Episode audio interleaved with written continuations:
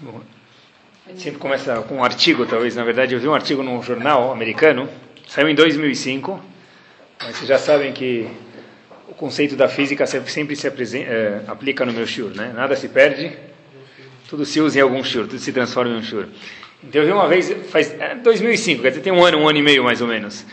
Então, esse artigo está escrito o seguinte, que, lembram da história, quando Colombo descobriu a América, então ele veio com três caravanas, lembram? Santa Maria, Pinta e Nina, as três. Então, de repente, isso foi em 1492, tá?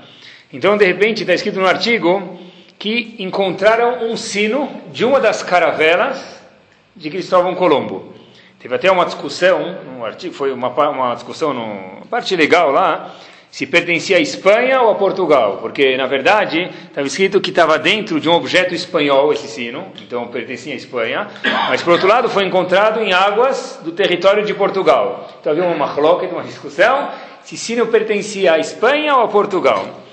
E aí eles estavam estimando no leilão quanto vocês pagariam por esse sino? É, tá bom. Então, na verdade, estavam estimando por esse sino entre 30 e 60 milhões de dólares. Eu não tive a oportunidade de ver quanto que saiu, mas o mínimo, o lance que eles queriam vender era 30 milhões de dólares. Pessoal, o sino não era de diamante, não falava inglês nem chinês, tá bom? Não trabalhava em vez de você, era um sino, mas era de Cristóvão Colombo. Na verdade é incrível, se a gente desmerecer o valor histórico que sim tem, não quero desmerecer isso. Como é que é, Belácia, não sei, tudo que você fala Átzia eles entendem, não sei se não sei. Você fala Átzia o pessoal entende, Sinátzia eles entendem. Sinoro, não é? Então, Sinoro, fala assim, Pamon, Pamonácia. Então, na verdade, olha que interessante, sem desmerecer, voltando aqui esse valor histórico, é incrível quanto muitas vezes, pessoal, o mundo acaba ficando mais interessado por coisas 30 milhões de dólares o valor mínimo. Eu não sei quanto foi vendido, pessoal. Um sino do Cristóvão Colombo quando, quando, quando ele veio descobrir uma das caravelas. Eu até, eu até lembro a caravela, mas não, não, anotei aqui. Uma das caravelas que ele foi, que ele veio descobrir a América, encontraram 1492. Então encontraram já 500 anos depois, esse, ou 600, 500 alguns anos depois, esse sino. Então, na verdade, é incrível quando o mundo é capaz de pagar 30 milhões de dólares, pelo menos, o mínimo, assim, o lanterninha, lance, interessado por um sino, não é incrível isso? Apesar que esse sino não tem utilidade alguma, porque se alguém balançar esse sino, o dono provavelmente mata ele. Pagou 30 milhões de dólares sem entortar o negócio, então é só para olhar. Que nem vela de Hanukkah, ela lirotam bilvad, não é? Incrível, pessoal, tem coisas tão importantes na nossa vida que às vezes a gente, que o valor devia ser muito maior, a gente perde o valor existe, ou existiu uma discussão de Hashem com os anjos. A gente sabe que a discussão foi a seguinte: a Kadosh Baruch e os Malachim, e a discussão parece que foi o seguinte, assim a linda conta, não está no Talmud isso, mas Hashem falou, olha, tem um conceito chamado tshuva, né, se aproximar de Hashem. Aí falou, onde a gente vai esconder essa tshuva? Onde é que a gente vai deixar isso? Hashem falou, não posso deixar, isso é um presente muito grande, não posso deixar isso aqui acessível. Então o anjo falou, olha, eu tive uma ideia, coloca no fundo do mar. Puxa, boa ideia. Com, com o Yodi não vai chegar lá. Um presente tão valioso tem que ficar lá mesmo. O outro falou: não, não, não, põe na caravela do Cristóvão Colombo, põe no sino, põe no sino. Ninguém nunca vai encontrar esse sino. O outro falou: sabe o que? Vai para Campos do Jordão, lá, põe no pico do Itapeva, né, ou põe no Everest. Ninguém nunca vai encontrar chuva, deixa escondido. Até que de repente veio um anjo, um malach final, falou: Eu tive uma ideia. O que, que você tem para falar? Sabe o que? Põe lá esse chuva no quintal de cada judeu. Põe embaixo do nariz dele. Certeza absoluta, ele nunca vai encontrar. Kadush Baruch Hu falou, a melhor ideia foi a sua. Se eu colocar no Everest, está longe, as pessoas vão acabar achando. Se eu colocar embaixo do mar, vão achar. Mas se eu colocar embaixo do nariz, como se fala de, em português, de cada um deles, ninguém nunca vai nem procurar. Então, na verdade, a Kadosh Baruch fala para a gente, o que isso tem a ver com Tshuva? Como eu sei disso? Então, está escrito em Parashat Nitzavim, bem no fim, que Karov Elecha Davar Meod, Beficha ou bilvavecha lasotó. O Passuk diz que essa mitzvah, que mitzvah, então tem dois comentaristas, o Ramban e os Forno, dizem que se refere a mitzvah de chuva. Não é todo mundo, mas eles dizem assim. Essa mitzvah está karovelecha, está no quintal da tua casa, está muito perto, muito acessível de você. É muito fácil de achar ela. Lembram daquela brincadeira, tá frio, tá quente? Frio, quente, frio, quente. Então, às vezes, as crianças blefam, porque senão não tem graça. Se o cara vai achar de primeiro, não tem graça. Mas a Kadosh Baruch Hu nunca blefa. E Hashem falou para a gente, olha, está quente mesmo. A chuva, o conceito de chuva, de se aproximar de Hashem, está quente. Está quente, está no teu nariz. No quintal de cada um de nós. E eu sempre que eu leio esse passuco, todo ano, eu tenho uma dificuldade. Peraí, se é tão fácil fazer chuva, qual que é a brincadeira aqui? Se eu falasse isso, tudo bem, mas a Kadosh Baruch Hu Leavdil que fala isso. É tão fácil, por que, que sempre passa Rodesh Elul? E muitas pessoas falam, puxa, eu não fiz chuva. A Kadosh Baruch Hu falou que Karov Elecha está super perto de você, está super acessível. Mas se está tão acessível, então por que, que não faz chuva? Por que não é tão fácil fazer chuva se está no quintal da nossa casa? E eu lembro, a primeira vez que eu cheguei em Baltimore, quando eu viajei do Brasil para Estivá, eu lembro que foi o primeiro Yom Kippur que eu estava lá e era incrível. Aí tinha centenas de pessoas, era tudo novo. A reza era diferente, o Sidor era diferente, eu me confundi inteiro. Porque Sfaradi acho que é muita diferença, especialmente Yom Kippur. Então era tudo diferente, era uau, era uma coisa excepcional. E aí, de repente, eu sei que pra gente, Baruch Hashem, a gente frequenta o Betacneset muitas vezes durante o ano, como eu falei no passado, e já não é uau, já não é uma coisa nova, já é uma coisa, já tem Yom Kippur de novo. Tá, é maçã com mel de novo. Tá bom, tem gente que não come maçã com mel o ano inteiro, é maçã com mel de novo. Tá bom. Mas o que Kadosh Baruch Hu de novo quer da gente, pessoal? É impossível que Hashem quer que o nosso Rosh Hashanah Yom Kippur seja maçã com mel. Ou seja, na verdade, uma reunião familiar. Por que eu sei disso? Porque a Torá conta isso aqui pra gente. Sabem que tem um tratado do Talmud chamado Masechet Yomah. Fala tudo sobre Yom Kippur. Tem outro tratado do Talmud chamado Masechet Rosh Hashanah, que fala sobre Rosh Hashanah. Quer dizer, tem dois tratados do Talmud que falam sobre essas festas, quer dizer que é um peso pesado. Qual a visão da Torá sobre essas festas e por que, que às vezes a gente acaba não fazendo chuvá, se está tão acessível para a gente que Karov Elecha da Varmeota, tão acessível como diz o Passuca? Porque a gente compromete, pessoal, o, na verdade, a Nitzriut, a eternidade de cada um de nós. E eu falo para vocês que cada vez que o Eudi não faz chuva, ele está comprometendo a eternidade dele. O que quer dizer eternidade? Faço questão de lembrar o exemplo, se não, se não me engano, quem disse isso foi Rav Chaim Volozhin, somente tem uma ideia de que quer dizer eternidade. Quando a gente faz chuva, a gente muda toda a nossa eternidade, mas eternidade é muito mais do que um peixe deitado matematicamente. Só para ficar um pouco tangente para a gente isso, imaginem vocês que vê um passarinho nessa sala, ele põe um, uma espiga de trigo a cada 70 anos. Quanto tempo demoraria para encher do chão até o teto dessa sala completo com espigas de trigo? Milhões de anos. Isso é muito? Isso ainda é menos que a eternidade. Quer dizer, se o Di fizer chuva um ano, a eternidade dele está comprometida para o bem. E lá além, se ele não fizer chuva, o contrário é verdadeiro. Então, se está tão acessível, por que não, pessoal? Então eu pensei bastante algumas semanas sobre isso e talvez a Shem mandou uma luz para a gente. Vamos ver uma ideia hoje sobre Tshuva e talvez como ela vai ficar acessível de verdade, porque o Passuco fala que ela é acessível. E novidade para vocês, vai ser bem mais barato que os 30 milhões de dólares do sino de Colombo e eu espero que a novidade é muito mais valiosa do que o sino dele. Estava outro dia em casa e aí meus filhos foram na piscina lá perto de casa, na Yeshiva, então eles foram lá com a moça, eu não conhecia a moça, então levei, eles levaram um kitoque que funciona lá em casa. De repente, passados meia hora, eu perguntei para minha filha, olha, está tudo bem com todo mundo aí? Que ela estava olhando, pessoal, tinha moça também que trabalha em casa, mas eu falei, olha, fica te responsável aí, está tudo bem. Aí minha filha falou para mim, olha, Aba, não precisa se preocupar. Ninguém ainda se afogou. Quando alguém se afogar, eu te aviso.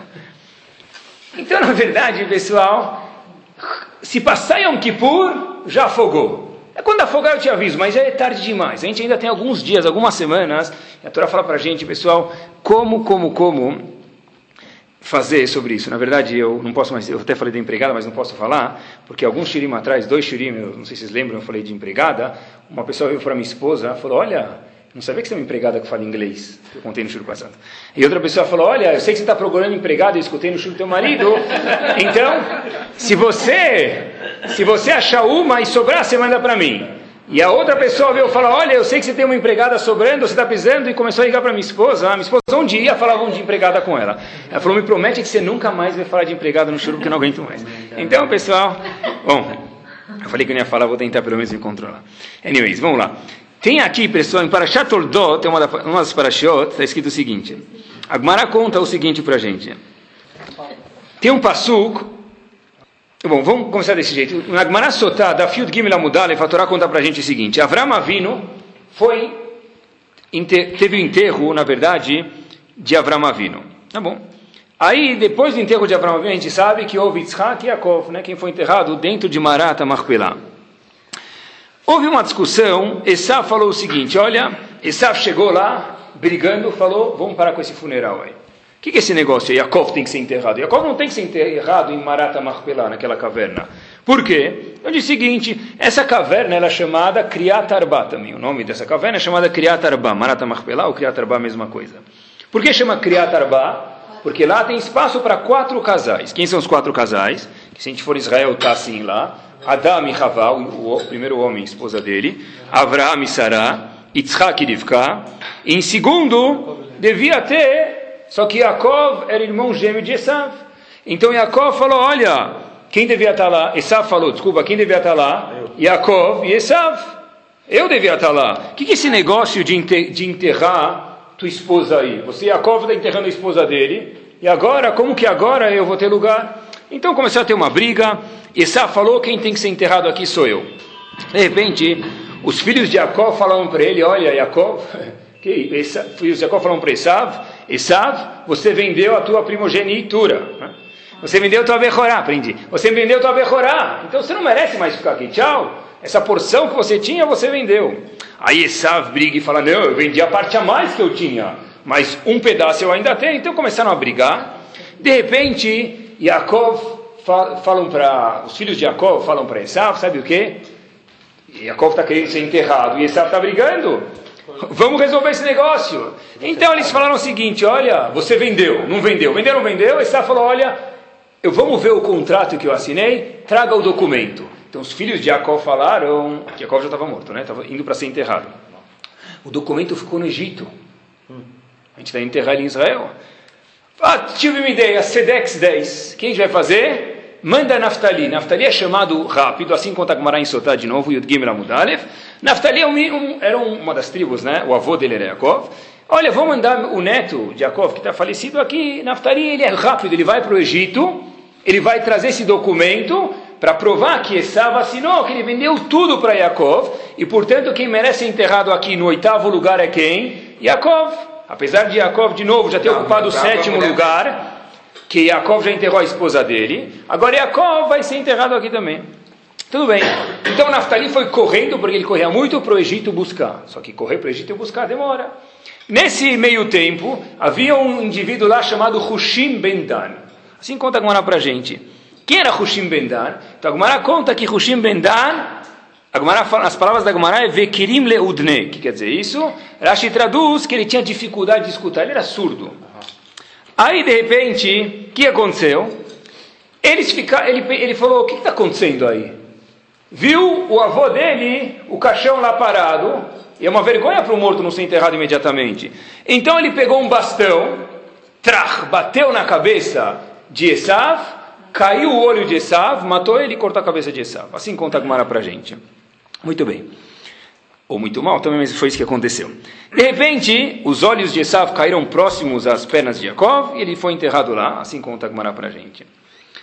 E a diz, olha isso aqui, confirma a profecia de Rivka, Rivka mãe de Yaakov, e Esav, isso confirma a profecia dela, porque ela falou que os dois iam acabar se perdendo no mesmo dia, e acontece que os dois foram mortos, na verdade, foram enterrados no mesmo dia. Yaakov foi enterrado em Marat Machpelah e Esaf foi morto pelo neto de Yaakov, chamado Dan, de novo com um bastão na cabeça. Hushim Ben Dan. É, Hushim Ben Dan, neto de Yaakov, Hushim Ben Dan bateu um bastão na cabeça de Esaf. Isso. Então, olha que interessante, tudo na Gemara, na Torá, as palavras são para ensinar a gente alguma coisa. O que a Torá está ensinando para a gente? Aula de jiu-jitsu aqui? Como que Hushim Bendar matou? O que me interessa como ele matou? Com bastão ou sem bastão? Se ele é surdo ou se ele não é surdo? O que, que me interessa isso? De novo, a história é que Hushim bateu em Esav quando ele viu o avô dele, Yaakov, morto, indo ser enterrado. Ele falou, oh, não vamos esperar Naftali voltar, vamos, vamos resolver isso logo. Matou ele. Por que que Hushim foi o único que teve essa reação de pegar um bastão, bater na cabeça de Esav, matar ele para resolver o assunto? Haviam todos os filhos de Yaakov lá. Por que, que nenhum fez isso? Por que, que o neto dele, Hushim, que bateu em Esav? Todos os outros irmãos concordaram em fazer o quê? mandar Naftali para o Egito pegar o documento para provar para Esav que ele vendeu. Então, de repente, diz para a gente Rav Chaim Shumelev, olha que fantástico, pessoal. Ele conta o seguinte para a gente. Os irmãos estavam dialogando com Esav.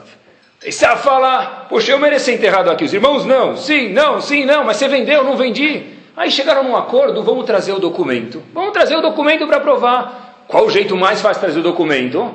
Pegar a pessoa mais veloz, vamos mandar Naftali para o Egito buscar o documento. Essa foi a solução. De repente, Hushim Bendan vem, dá uma paulada e mata Esav. Hushim Bendan, como a Torá, a conta para a gente, o Talmud diz que ele era surdo. O que quer dizer isso? Hushim Bendan não entendeu nada do que estava acontecendo. Hushim Bendan só enxergava, não escutava, ele é surdo. Ele só viu o caixão do avô dele, Yaakov, no chão, esperando para ser enterrado e ninguém fazia nada. Discutindo com Esav. Agora era de conversar com Esav, achar? Precisamos resolver o assunto. Imediatamente Hushim Bendan vai lá, a reação dele é dar uma paulada e mata Esav. Diz Rav Chaim Shumelev isso é o seguinte, olha a lição que a gente aprende daqui. O problema acontece quando o indivíduo se acomoda com a situação. Nessa discussão que houve entre eh, Esav e os filhos de Yaakov, começou a haver uma discussão. Essa discussão, olha, vamos enterrar, vamos enterrar, como a gente vai provar, vai deixar de provar que ele merece ser enterrado aqui ou não merece? Nessa discussão que houve, os filhos de Yaakov começaram a se acostumar com a situação, falaram, olha, já que a situação é essa, a gente precisa provar para Esav que Yaakov merece ser enterrado aqui, vamos achar a situação mais prática. Qual a situação mais prática? Mandar Naftali buscar o documento que Esav assinou que ele vendeu. Hushim, na verdade, não escutou isso. Então, quando ele viu o avô dele sentado no chão, deitado, morto e não sendo enterrado, ele ficou abismado. Ele falou: precisamos resolver isso aqui imediatamente. Diz Avram Shmulev, a gente aprende daqui que o homem tem uma coisa boa e ruim ao mesmo tempo. O homem tem a capacidade de se adaptar à situação que ele se encontra. Fato é que os irmãos queriam lidar com a situação. Hushim Bendan, que era surdo, que não escutou, ficou abismado, a pasmo, imediatamente ele foi lá e matou Esav. Se vocês verem, pessoal, é incrível. Na verdade, o homem se acostuma mesmo com a situação. Vocês pegarem o pé de um pedreiro, como que ele é? Duro. Eu, na verdade, se ficar uma hora no sol, vou ficar me sinto mal, sal protetor, principalmente na careca. Na verdade, se vocês pegarem um pedreiro, um indivíduo que trabalha em construção, que fica no sol, ele, para ele, ficar no sol 20 horas, 30 horas seguidas, botar 40 graus no Rio de Janeiro, para ele não incomoda nada, absolutamente nada. Por quê? Porque a pessoa talvez é mutação, não é isso? A pessoa, se, se ele, ele se adapta ao ambiente que ele se encontra. Espiritualmente também é a mesma coisa. Por exemplo, a gente sabe que em muitos lugares se fala, e se falou faz tempo já, e se fala ainda hoje, Terrilim, salmos depois da reza, não é? Por que, que se fala? Por causa da situação em Israel, os nossos irmãos, daí por diante. Muitas vezes, então, em vez da reza acabar Lorene Neshabeach, ela acaba o quê? Com Teilim depois. O Teilim não virou, na primeira vez que falaram Teilim, eu lembro, é uma coisa, uau, vou falar Teilim para as pessoas que estão morrendo na guerra. Uau! Puxa, vamos lá, com Kavaná, com intenção, vamos se preocupar com o que a gente está falando. Hoje, infelizmente, já fala Teilim faz um, dois anos, então Teilim virou mais uma parte a reza acaba uma folha depois, isso que virou. É, na verdade, o indivíduo consegue se adaptar muito bem à situação que ele se encontra.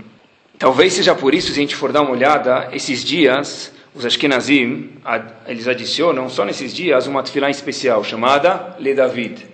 Depois do Alin Shaber, uma coisa a mais. Eles tocam shofar, os faradim fazem slichot, Fora o, na verdade, a razão que isso tem, mas uma coisa com certeza isso tem é, olha, são dias diferentes, faz coisas diferentes, faz slichot. Os Ashkenazim escutam shofar. Depois de 30 dias de escutar shofar, o shofar fica meio cansativo, talvez também. Mas na verdade, olha, veja que é uma coisa nova, não pode ser igual do que era antes. Algo novo tem que existir. Quer ver como a gente se acostuma? Aqui no, em São Paulo tem rodízio de carros, né? Que um dia você não pode andar com carro. E aí, tá bom, eu sei que hoje não posso andar, então eu pego um táxi ou tento ir para um jeito que o policial não vai me ver. Alguns põem band-aid na, na placa, tudo bem, cada um faz alguma coisa, não é?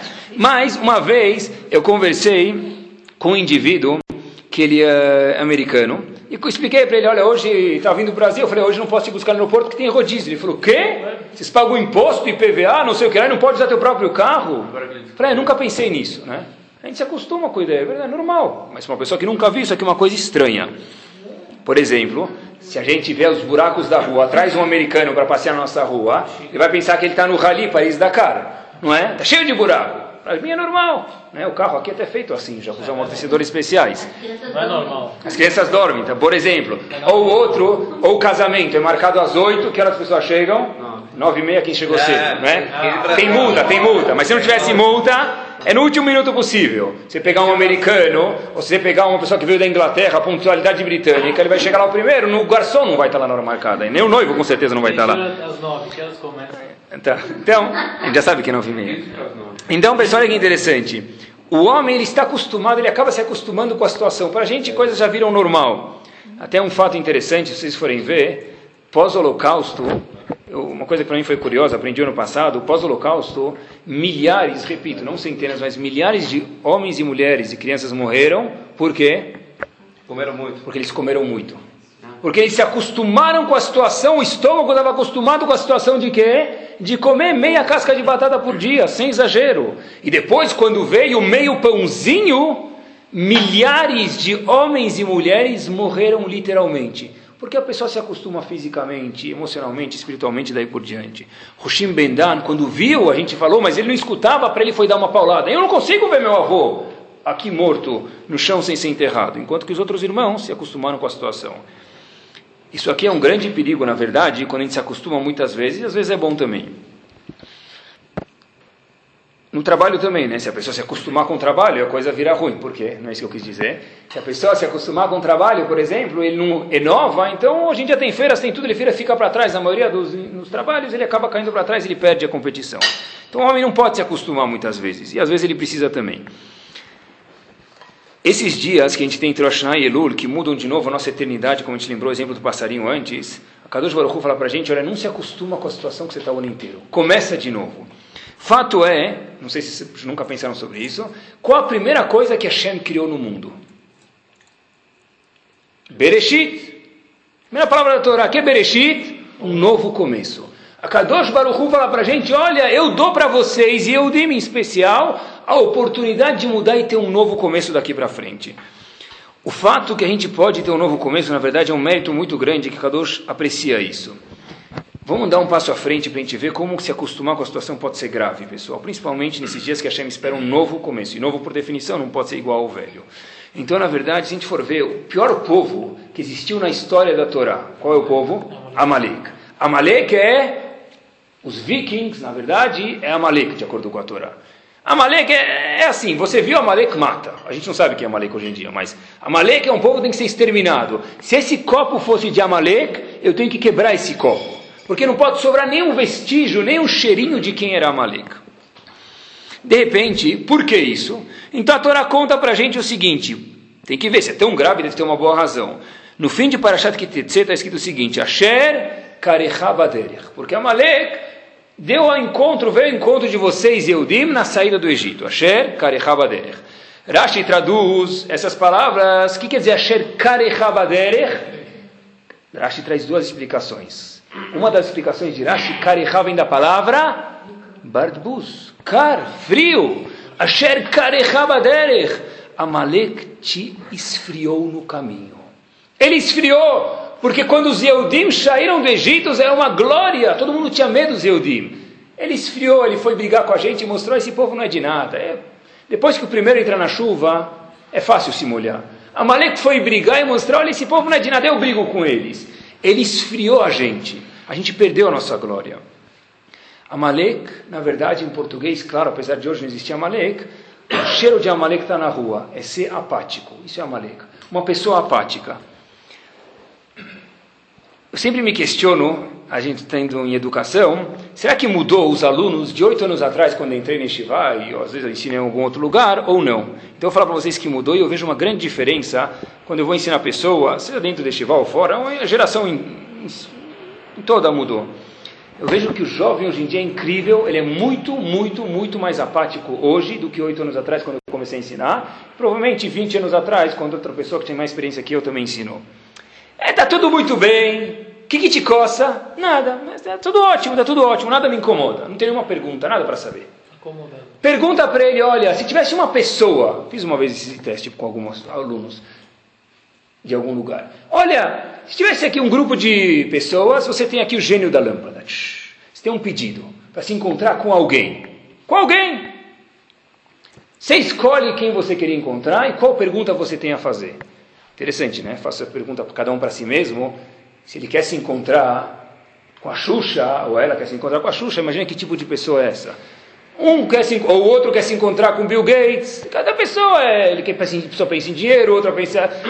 Cada pessoa tem algum pensamento na vida, é normal isso. Então é interessante, isso é um teste para saber aonde a gente está. Quer se encontrar com Lula, né? Cada pessoa quer saber aonde ele está, onde ele está. Se a pessoa quer saber o que, que, ele gosta na vida, pensa, se tivesse um, escolha com quem você falaria e o que, que você perguntaria. Um pedido você tem. Tá bom. Então, olha que interessante. Eu, eu falei, olha, então eu fui cutucar eles. Falei, eles falaram, não tem nada para perguntar. Então eu falei para ele, olha, então vai, chegasse Bill Gates aqui, o que você perguntaria? Sei lá. Não sei o que eu perguntaria para ele. E se chegasse a Kadosh Baruch o que você perguntaria a Hashem? Puxa, não sei, eu não tenho nenhuma pergunta. Isso é Amalek. Amalek é car, frio, apático, não tenho nada, está tudo bem. Está tudo bem? Sinta para trabalhar, não está tudo bem, está querendo melhorar. Tá... A tua vida espiritual, como está? A tua procura, que você querendo crescer intelectualmente, está tudo bem. Isso é Amalek. Amalek, Amalek é car. E por ser frio, apático, eu preciso fazer o quê? Aniquilar Amalek. Essa é a razão que a Torá dá para a gente. Karechabaderech. Rashi diz que ele é frio. Eu preciso aniquilar Amalek, o copo do Amalek, os animais do Amalek, não deixar nenhum vestígio de Amalek.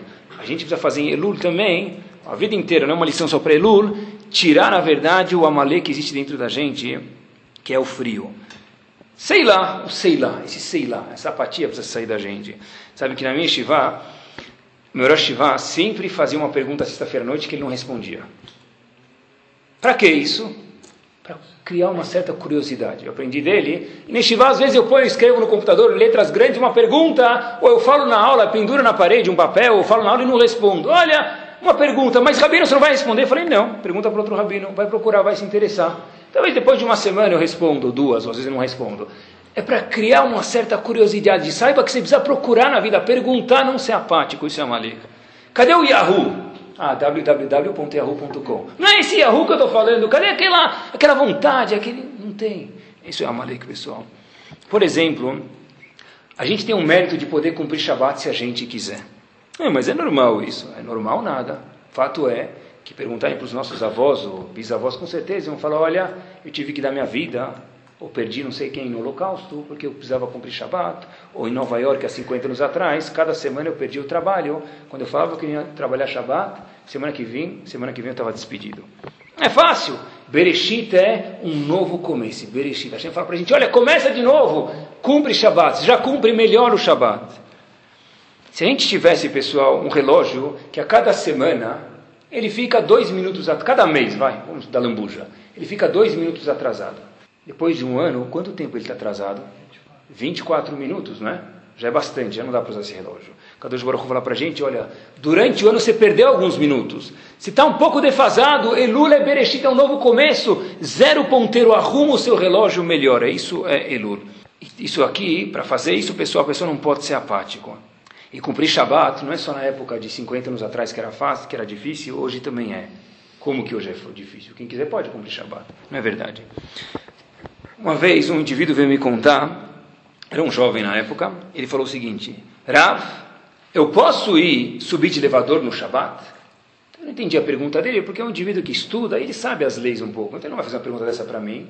Então eu entendi, falei, qual que é a tua, né, na minha cabeça? O que, que, que ele quer de mim? Falei, olha, me explica melhor tua pergunta, que é sarcasmo? Ele falou, não, vou contar para vocês o que acontece. A história aconteceu alguns anos atrás, não estou falando de 50 anos atrás ou 100 anos atrás, na Europa nem nada. Olha, eu vou te explicar por que eu pergunto. Porque cada vez que eu subo de escada no Shabat, e eu, a escada na porta do fundo, o elevador dá na porta da frente. Cada vez que eu subo de escada no Shabat, eu dou pelas portas dos fundos. E se meus pais percebem que eu entro pela porta do fundo, eles me fazem descer de novo e só deixam entrar em casa quando eu subir pela porta social de elevador no Shabat. Porque eles acham que isso não é uma coisa que tem a ver com a gente, com o século 21. É, eu sou obrigado a subir de elevador Shabbat, Rav. Posso ou não posso? Não vem agora a resposta. Mas o ponto é, nós temos um mérito de poder cumprir Shabbat que pessoas não têm. Bereshit é um novo começo. Aproveite esse mérito. Se lembra, até falando em Shabbat, não é tão fácil cumprir Shabbat. Uma vez eu fui no Rio dar uma palestra, e aí eu dormi num hotel, tinha que estar lá cedo, então tinha que dormir no hotel. Eu dormi no hotel e tem sensor no andar, né? Porque hoje em dia eles querem economizar dinheiro para não ficar a luz do corredor ligada. E aí eu pedi autorização para a moça, pedi primeiro para ela desligar o sensor, porque era Shabbat. Ela falou, vou desligar, vou desligar, não desligou nada. Já estava começando Shabbat, eu preciso fazer uma solução. Falei, olha, me dá um pouco de fita crepe, posso colocar no sensor? Ela falou, pode, põe, só amanhã à noite o senhor tira. Então era Shabbat, eu coloquei fita crepe no, no sensor, que eu subia pela escada até chegar no meu quarto. De repente, sexta-noite, eu vejo quem lá... Na rua, tem sensor. É, mas é diferente. É, então, lá na rua pode, aqui não pode. Eu, entrei, na, eu entrei lá e de repente eu vejo o quê? Faxineiro. O faxineiro com uma escada trocando todas as lâmpadas. Falou, doutor, desculpa que está sem luz aqui, estamos trocando as lâmpadas, não vai ficar bom. Eu pedi autorização, hein? No dia seguinte eu vejo lá, não está mais o faxineiro, quem está? O técnico da manutenção. Ele tira, está medindo a voltagem dos fios, tirando as, as, todas as lâmpadas, e eu rindo lá, mas na verdade chorando, Razito. E o cara estava trocando e veio pedir desculpas depois que apagou a luz, até que sábado à noite ele não sabe como consertou. Eu tirei o Durex, né? Ele não percebeu que tinha Durex lá. Na verdade, cumprir Shabbat não é tão fácil, mas se a gente quiser, a gente consegue. Diferente de pessoas que não tiveram esse mérito. Mas quando você está numa escada, Já, deixa eu depois do Shuru responder, porque é uma coisa mais eh, delicada. Mas eu avisei a recepcionista, ela falou que podia, ela falou pode, ela acho que não avisou a manutenção. Ela não avisou a manutenção. É, bom, Se ele avisasse, o Gaon de. Vilna, sabe que, se a gente for ver, pessoal,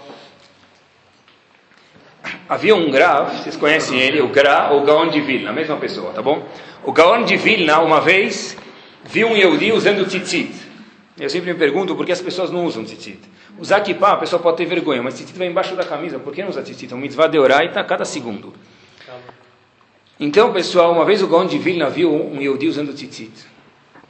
Ele começou a chorar. Perguntou para ele, Rav, por que você está chorando? Ele falou, porque aqui nesse mundo, com um pedaço de pano e uns fiozinhos, que se compra por 5, 10 dólares, se ganha eternidade. E daqui 120 anos, quando eu chegar lá em cima, com milhões de dólares, se eu tiver e ninguém leva lá para baixo, como o Shomo falou a última vez, caixão não tem gaveta. Entenderam? É profunda essa. Então, pessoal, a pessoa não tem como fazer mais mitzvot. Hashem fala, aproveita você estar aqui, nesse mundo, você ganha a sua eternidade, pessoal. Por isso que o Gaon de Vilna chorou. Aqui com um centavo se faz mitzvot. Com vontade, sem apatia se faz mitzvot. Isso aqui fica para sempre. Hashem vem dar um abraço na gente. A gente não pode ser apático. Se a gente for ver, pessoal, é interessante estar vindo no mundo, talvez historicamente também é assim. Antigamente a gente tinha no mundo o quê? Anarquia, oligarquia, todos quias, né? Anarquia, oligarquia, monarquia, democracia, socialismo, comunismo. Hoje em dia, o que, que tem? Não tem mais, não tem mais nenhuma coisa nova aqui. Por quê? Talvez seja, não sei, não sou histo- historiador, mas talvez é a pessoa da apática. Tá bom, o que tiver eu levo, o que tiver eu traço. Cadê? Tem- Tá certo que tinham coisas boas ou ruins, mas tinha briga, tinha comunismo, socialismo, capitalismo, anarquia, monarquia. Hoje em dia o que, que tem? É o que tiver eu vou levar no menu. Democracia. Só democracia. Não, e se for democrático, tanto faz. Mas só tem isso, pessoal. A pessoa não briga por nada, ele está apático. Na verdade, essa geração, isso aqui é um pouquinho de Amalê, que às vezes é muito ruim para a gente isso. O segredo de Elul é fazer o quê? Às vezes, uau. Por exemplo, o Yahoo. Não o Yahoo do computador da internet, mas o outro Yahoo. Quando a pessoa põe tefilim, por exemplo, o tefilim, de acordo com o Rahamim, é chamado Pe'er. Quando a gente faz a brachá de manhã no Birkot HaShachar, Oter, Israel Betifará, que Hashem coroa nós com uma coroa, uma glória, isso é referência ao quê? Ao tefilim da cabeça. Como que a pessoa põe tefilim? Ah, ele parece que está amarrando a cela no cavalo. Ele põe assim na mão.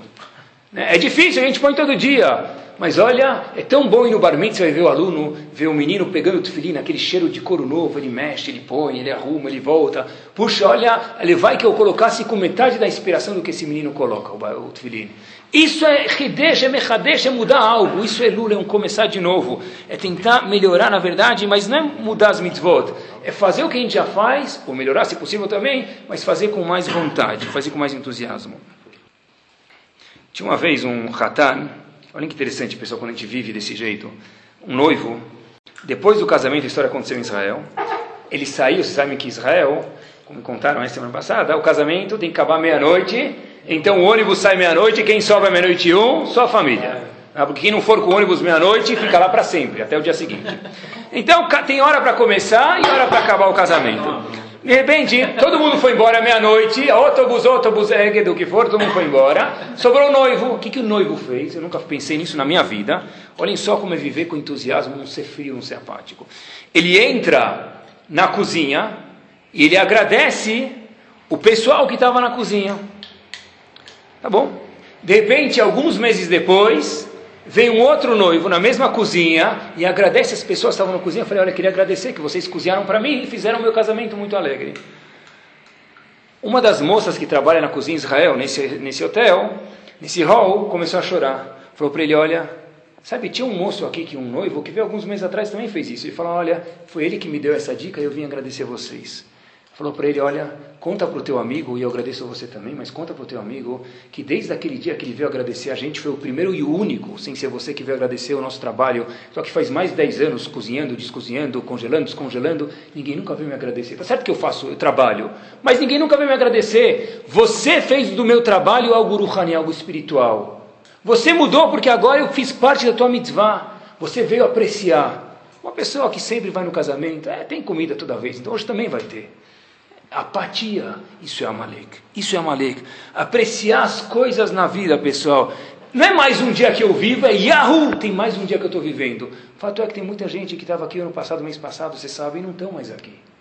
Quando o dia acorda de manhã, se ele vive que Amalek, ele fala, Modern mas é Se ele acorda direito, com vontade, ele fala, Modern lefanecha melechai vekayam, shechezarta benishmati, bechemlar abaymunatecha. Puxa, Hashem, obrigado que você deu corda mais um dia para mim poder viver. Isso é agradecer a Kadosh Baruch Hu. Isso é, puxa, Hashem, obrigado que você me deu mais um dia de vida. Fala com a boca cheia. Ele vai lá no rodízio, ele vai comer um steak comida chinesa. Começa a babar dentro. É uma coisa física, não é? De manhã, quando ele acorda, ele tem que, de verdade, babá Baruch Hashem, eu estou vivo mais um dia. Graças a Deus, Hashem. Por isso que a gente fala Modéani de manhã. Sabem que um onen lo aleno, uma pessoa longe de nós, que entre o falecimento e enterrar um, ente, um parente próximo, no status da Laha, essa pessoa longe de nós é chamada um onen. Ele é proibido de fazer mitzvot. Então, infelizmente, eu passei por essa situação há três meses atrás. E eu lembro, minha mãe faleceu sexta-feira de manhã. É proibido? É proibido. Não pode, é proibido. De colocar, não pode fazer mitzvah. Tá para tudo, tá aí sim. É, ele não pode comer nada tarefa, mas ele não pode colocar as filhinhas daí por diante. Então, eu lembro que desde que minha mãe faleceu, Arenica Parat Mishkavá, desde que ela faleceu até o enterro dela, é incrível. Baruch Hashem está acostumado a comer fazendo brachá. Eu comia sem brachá. Parecia um, eu me sentia um, um não Yehudi na hora. Eu me sentia um goi, eu tenho que comer sem brachá. Eu fui comer sem brachá. Tfilin, você não pode colocar. Eu não pode fazer nada sem fa... Ficou o quê? Cinco dias. Cinco dias sem fazer mitzvah. E olha que fantástico. Vai no banheiro, não faz a sheriatzar. Tá bom? Como que funciona isso, pessoal? Como que funciona isso? É interessante. Rav Shmuel Auerbach, filho de Rav Shlomo Zalman Auerbach, ele explica o seguinte, olha que interessante. Esse período, é, Rav Shlomo Zalman Auerbach, filho dele. Rav Shlomo, Shlomo. Rav, não, Shmuel. Ah. Rav Shmuel Auerbach. Ele fala que essa aninut, por que Hashem fez esse processo de aninut, esse período de aninut? É para que a pessoa não se acostume a fazer mitzvot. Tem um momento na vida do Yehudi que ele é proibido de fazer mitzvot. E é tão difícil isso. Para quem está acostumado, hoje você vai comer sem brahar. Come sem brahar. Hoje você não vai colocar tefilim, mesmo que todo mundo está colocando. Hoje você está isento, está proibido de fazer mitzvot. Hoje não, o tempo que demorar, desde o falecimento até o enterro. Por quê? Porque a pessoa se acostuma. É, Shabbat é normal. Por exemplo, só para a gente ter uma ideia, o que é mais importante, Shabbat ou Yom Kippur? Shabbat, Shabbat é muito... Não, os dois, os dois são importantes, mas Shabbat é muito mais importante que Yom Kippur. Por que, que Shabbat é mais light nos olhos das pessoas? Porque toda semana é Yom Kippur uma vez por ano. Eu sei que é difícil, mas o Shur está aqui para alertar a gente, isso é malek, ser apático, ser tudo frio na vida. Uma pessoa que vive com entusiasmo, como ele faz Birkot HaShahar, aquelas bênçãos que a gente faz de manhã? Por exemplo, Mechir Mitzadeh Gaver. Baruch Hashem, eu posso andar. É, ele já chega na sinagoga está no Hashem Melech. Até colocar tefilin, fazer Birkot HaShahar, está no Halel Neshabeh. Como é fazer Birkot HaShahar? Como é fazer? Parece que está comendo pirulito. Não é? Como é fazer Birkot HaShahar? Se a pessoa chega dois minutos antes na reza, puxa Hashem, obrigado que você me fez andar. Ou porque a Rivri, Mota Brachado Bricota Shachar. Graças a Deus eu consigo enxergar melhor que qualquer televisão de plasma. Eu tenho mais definição de cores que melhor que qualquer televisão de plasma. Uhul, eu fui no banheiro, Hashem, Hashem Yatzar. Raviruha Mimir diz que se eu disse soubesse como é complexo a pessoa ir no banheiro, cada vez me permitam, depois que ele saísse do sanitário, ele ia mandar um telegrama, um, hoje em dia um e-mail para a família avisar eu sair salvo de. A pessoa saiu, está tudo funcionando. É um mérito isso. Agradece a Kadosh Baruch Hu. Birkat Amazon. O que, que, a gente fala? Zanet olam kolo betuvo behin bechesed. Hashem deu para a gente, as, eh, como falam, nossas necessidades. Behesed. Quer dizer Behesed? Com bondade. Por que bondade? Porque para a pessoa se alimentar não precisava comer e sentir o gosto da comida. Podia ser intravenal. O fato que você consegue descer, colocar na tua garganta e sentir o gosto, é um presente de Hashem. É, mas já enjoou esse gosto. Cada vez que come outra coisa, já, olha que bonito. Quando a pessoa faz Birkat Amazon, fala para Hashem, olha, Behesed, obrigado Hashem, que com bondade você me deu sustento. Eu tenho a capacidade não só de me nutrir, mas de poder ingerir os alimentos e sentir o gosto. Carne. E olha quanto importante essa, chamada em hebraico, Itchachut, sentir essa novidade, se entusiasmar e sentir que as coisas são novas. Algumas semanas atrás, teve aquela, alguns meses, um mês talvez, começou aquela guerra do Líbano contra Israel, né, que já, Baruch Hashem já terminou. E aí, bom, o que for. E aí, tem um aluno meu que estuda na Yeshiva de Tels, em Cleveland, e os rabanim lá, ele me contou, perguntaram se tinha que ter Benasmarim, se tinha que ter férias, os alunos vão ficar estudando. Então, ele, o Rav de, de, de, de de Cleveland, de Tels, foi perguntar, apesar que ele próprio já é um gigante, ele foi perguntar para os Glolim de Eretz Israel. Então, os rabanim de Israel falou o seguinte, na verdade, não precisa ter Benasmanim, não precisa ter férias. Eles vão estudar, apesar que agora é férias, porque tem gente que precisa da reza deles, do estudo deles. É isso que protege um soldado, eles precisam. Porém, já que é tão importante ter uma itchachut, uma novidade, é obrigado que esses alunos vão para as férias para voltar com uma coisa com vontade fresca de querer estudar no próximo semestre aqui na Shiva. Quer dizer, na verdade, precisa estudar aqui, mas é tão importante itchachut, sentir uma novidade, mudar os ares, que por isso eles são obrigados a ter férias. Isso, pessoal, é não ser apático, não ser todo dia a mesma coisa, parece um zumbi ambulante. Às vezes a gente olha pessoas indo rezar, e eu sei que é difícil, por isso que eu estou falando, eu estou falando comigo mesmo. A gente vai rezar, parece que está um zumbi indo rezar, parece que está uma, uma múmia andando, assim, um sonâmbulo, não é? E, na verdade, isso, olha, eu tenho a oportunidade de colocar tefilim, não preciso me esconder, eu posso ir na sinagoga, coisa que nossos avós não tinham, se esconder embaixo do bunker, teste de vida, vida ou morte para eles colocar tefilim. Vamos dar um teste para cada um de nós, se a gente gosta de fazer as mitzvot ou não. Se a gente faz com vontade, com entusiasmo ou com apatia. Não vai responder, tá? Hashem chega e fala para a gente, olha, Habibim, hoje é terça, hoje é quarta, hoje é quinta, precisa colocar tefilim, mutarim lachem, mutarim lachem, mutarim lachem. Vocês estão liberados de colocar tefilim. Aí que que ia ter? Yahoo! Aí ia ter o Yahoo, não é? Aí normalmente talvez ia ter Yahoo. Habibi, você está liberado de fazer Shabbat. Essa semana pode deixar. Hashem fala. Hashem, Hashem falou. Ele é o vem conta para a gente, talvez. Ou Hashem fala para as mulheres, essa semana está liberado de cozinhar Shabbat. Não que toda semana precisa cozinhar, se o marido uma vez puder levar ela para o hotel, kasher, tudo bem. Mas olha, essa semana, sabe, um mês não precisa mais cuidar de Shabbat, não precisa mais cozinhar para a tua família Shabbat. Se você gritar Yahoo, quer dizer que as mitzvot são uma coisa muito chata para você, que é uma coisa apática, isso é Amalek. Isso é Amalek que a gente precisa aniquilar, esse é o Amalek de verdade. Se a pessoa fala para Hashem, Hashem, não dá para dar um jeitinho, vai, deixa eu colocar o filhinho hoje, por favor, vai, mais deixa, dá me... bandeirada 1, um, dá bandeirada 2, mas deixa eu colocar o tefilim. Isso mostra que eu gosto do tefilim, esse é um teste para cada um de nós. Hashem, não precisa fazer brahá de comer, não precisa, Hashem fala. Vamos dizer, né? Hashem não fala, mas vamos dizer, oh, Hashem, por favor, vai, eu quero fazer brahá. Se a gente fala Yahoo, que eu não preciso, é que mitzvot são uma coisa chata para a gente. Caso contrário, que é uma bênção, uma coisa gostosa. Sempre que antes da pessoa fazer uma, uma mitzvah, o que, que ele faz, pessoal? Sempre antes de fazer uma mitzvah, brachá. Saímos vocês? Quase todas. Quase todas, tá bom? Então vamos dizer que ele vai colocar tefilim, por exemplo. Não tem nenhum lugar que está escrito no Shulchan Aruch que mitzvah, fazer uma, por exemplo, tefilim é uma mitzvah da Torá. Quem não coloca tefilim é algo gravíssimo. Mas uma pessoa, por exemplo, que ele vai lá e ele põe tefilim, não está escrito em nenhum lugar na Torá que precisa fazer brachá. Não está escrito. É um decreto dos Chachamim. Quem te fala? Baruch Hashem Elokeinu melech haolam, né? Bendito é você Hashem. Asher kideshanu bemitzvotav, que você nos santificou com as mitzvot, não nos azarou, nos santificou.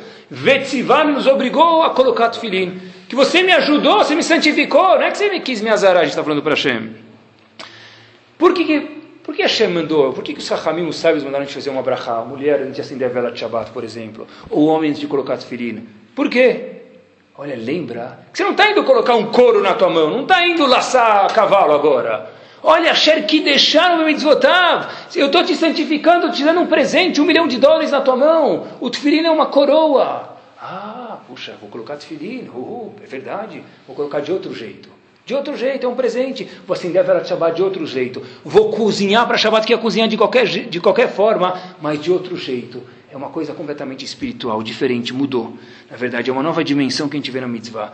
Isso, pessoal, é a razão, talvez, que a gente faça mitzvah, abraham, a gente fazer qualquer mitzvah, quase todas. Por quê? Hashem que deixaram o mitzvotav. Lembra de fazer uma brachá. Hashem santificou a gente. Não pode ser uma coisa normal. Tem que ser bereshit, tem que inovar, ter uma coisa nova. E olha como a gente se acostuma com as coisas, pessoal. Se alguém estivesse rezando e pedisse para Hashem, por favor, Hashem, manda refuar para alguém, manda cura para alguém. Ou me faz ganhar na loto, tá bom? O indivíduo está rezando, está chorando, de repente ele escuta uma voz. Sim, você vai ganhar na loto. O que ele prefere? Morrer sem ganhar na loto que escutar essa voz, não é? Deus me livre, Hashem. Não estava com tanta sinceridade rezando assim, não é? Eu quero desmaiar, eu desmaiaria. É, tá bom. Só que em contrapartida, se ele põe uma coisa chamada semente, já ouviram falar? Semente. No solo, e essa semente, vamos dizer que ela apodrece, fica fedendo, cheirando mal, é horrível, nojento, ele vai embora, e de repente ele volta depois de dois anos, essa semente virou uma coisa chamada árvore, não sei se ouviram falar, e deu frutos. O que ele vai falar? É, normal, o Haidush que tem. Por quê? Porque escutar Hashem falando sim, ele desmaia, ele morre, e já quando ele vê a semente podre no chão e de repente ele volta a ver uma árvore e diz, ele fala, é, normal, é esfio. Por quê? Porque ele se acostumou. Um é menos milagroso do que o outro, só que um a gente se acostumou, o outro não. Essa é a diferença, pessoal. Tentar mudar coisas. Por exemplo, sabe que o filho do Rav Yaakov Kaminetsky, Zecher Tzadik de Bracha, o filho dele, chamará Shmuel Kaminetsky, ele está vivo, mora nos Estados Unidos, ele dá umas dicas, por exemplo. Uma pessoa pode pegar um sidur novo, quando a pessoa abre o sidur novo, sabe, ele vai dar aquele cheirinho gostoso, ele abre, ele mexe nas folhas. Isso mostra como que a tefilá fosse nova. Procura truques, dicas para mudar sua tefilá, para fazê-la mais nova. Por exemplo, sabe que Raveruha Mimir diz algo, tem uma lei que a pessoa precisa sempre rezar, me dá no mesmo lugar. Não é? Só que Raveruha Mimir diz, olha quanto que é importante inovar nas mitzvot dentro do que a Torá permite. É permitido a pessoa mudar de lugar no Betacneset para que a tefilá dele fique uma coisa mais gostosa, para não fique sempre a mesma coisa. Já que ele sempre reza no mesmo lugar, a tefilá dele está meio batida.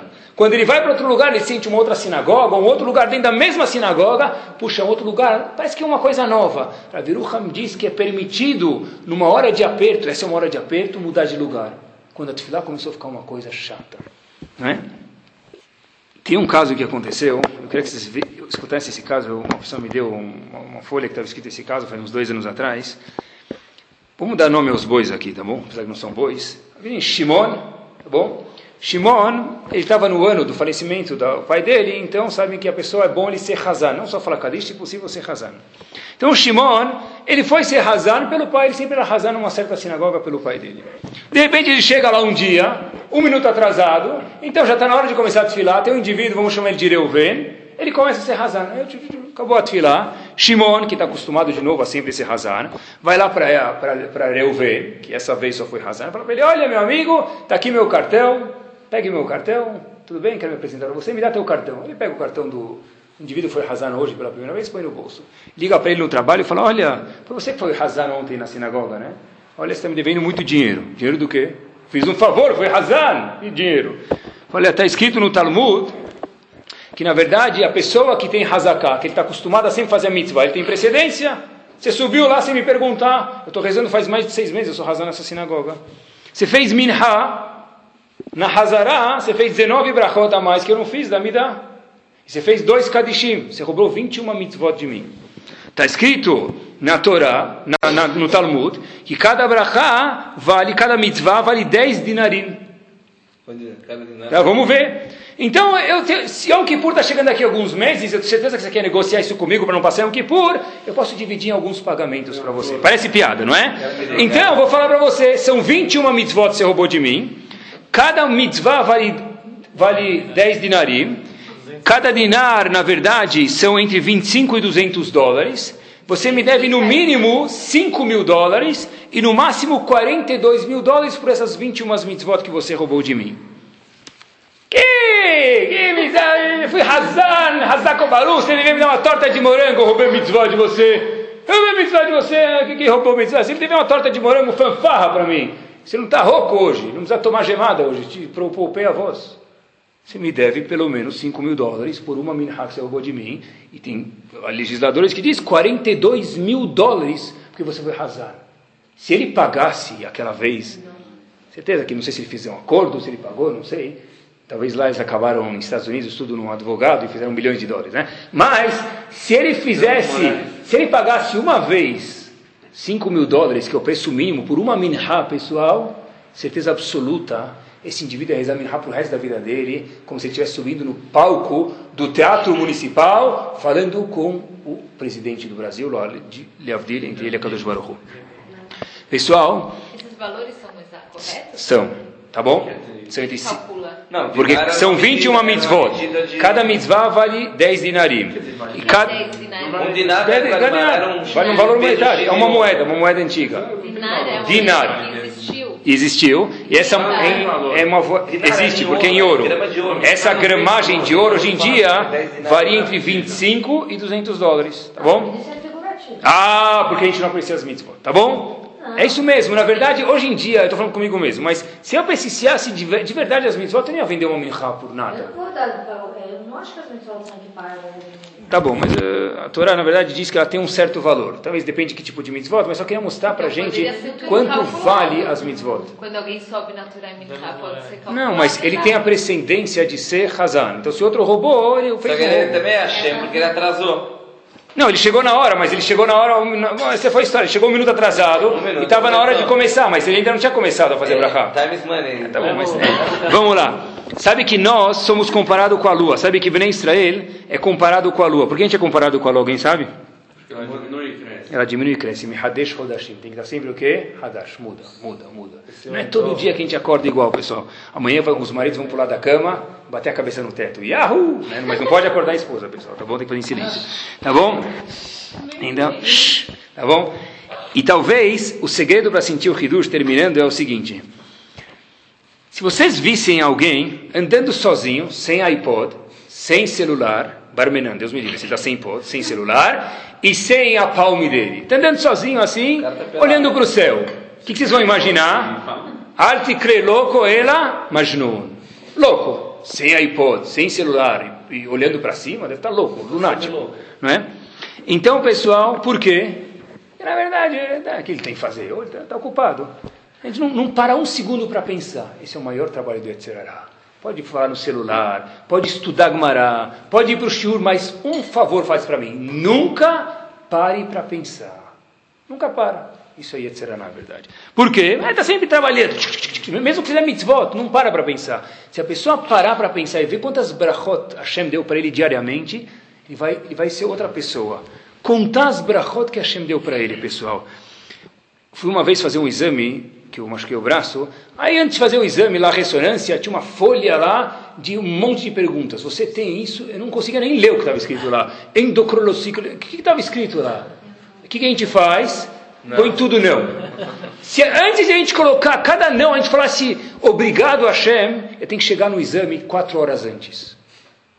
Se, você, se esses problemas estão lá é porque eles existem.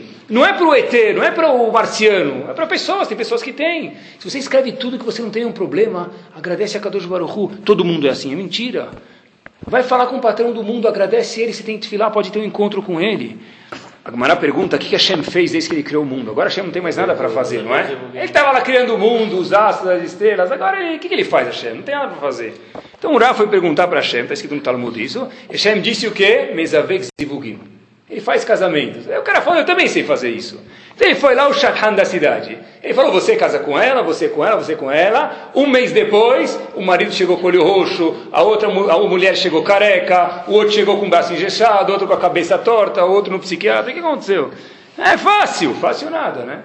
Mas a Vexivugim está escrito o que quer dizer? Não é que Hashem faz o Shidu. Fazer o Shidu qualquer pessoa pode fazer. O, o tio Patinhas deve fazer Mezavek Zivugim, não é? Mezavek Zivugim não é que Hashem faz o Shidur, ele mantém o Shidur andando. Ele mantém com que o marido não chega a Majnun nem a mulher depois de anos de casado. Imagina, pessoal, o indivíduo que não anda com a Malek. Ele não está frio, ele não está apático. A festa que ele devia fazer, minha esposa não pode escutar isso, mas a festa que ele devia fazer de casamento, depois de 10, 15 anos de casado, devia ser maior que a do casamento de verdade. Que, qual, a chokmah de fazer festa de casamento no primeiro dia? É tudo doce de, é, doce, doce de leite, bolo de morango, claro que vai fazer festa, tudo uma beleza. Depois de 10 anos, como é que faz uma festa? Aí que tem que ter festa. É, é apatia isso. Tem que ter uma novidade. Uhul, estamos casados. 10 anos. Não precisa falar para ela, eu te aguentei, ou ela te aguentei. Pensa, pode pensar. Mas não fala isso, olha, o Hashem, está casado, pessoal. Três anos. E por isso que, na verdade, rezar não é tão fácil. Mas se a gente for ver isso que, isso que a gente falou no começo, que Karov Elecha Davar Meot, de verdade está muito acessível para a gente. Só alguma, talvez, uma coisa que a gente pode melhorar mesmo bastante Lemacê, é quando a pessoa, sabe que está escrito no terceiro Betamigdash, está escrito que é proibido a pessoa entrar pela mesma porta e sair, entrar e sair pela mesma porta no terceiro Betamigdash, é uma lahá.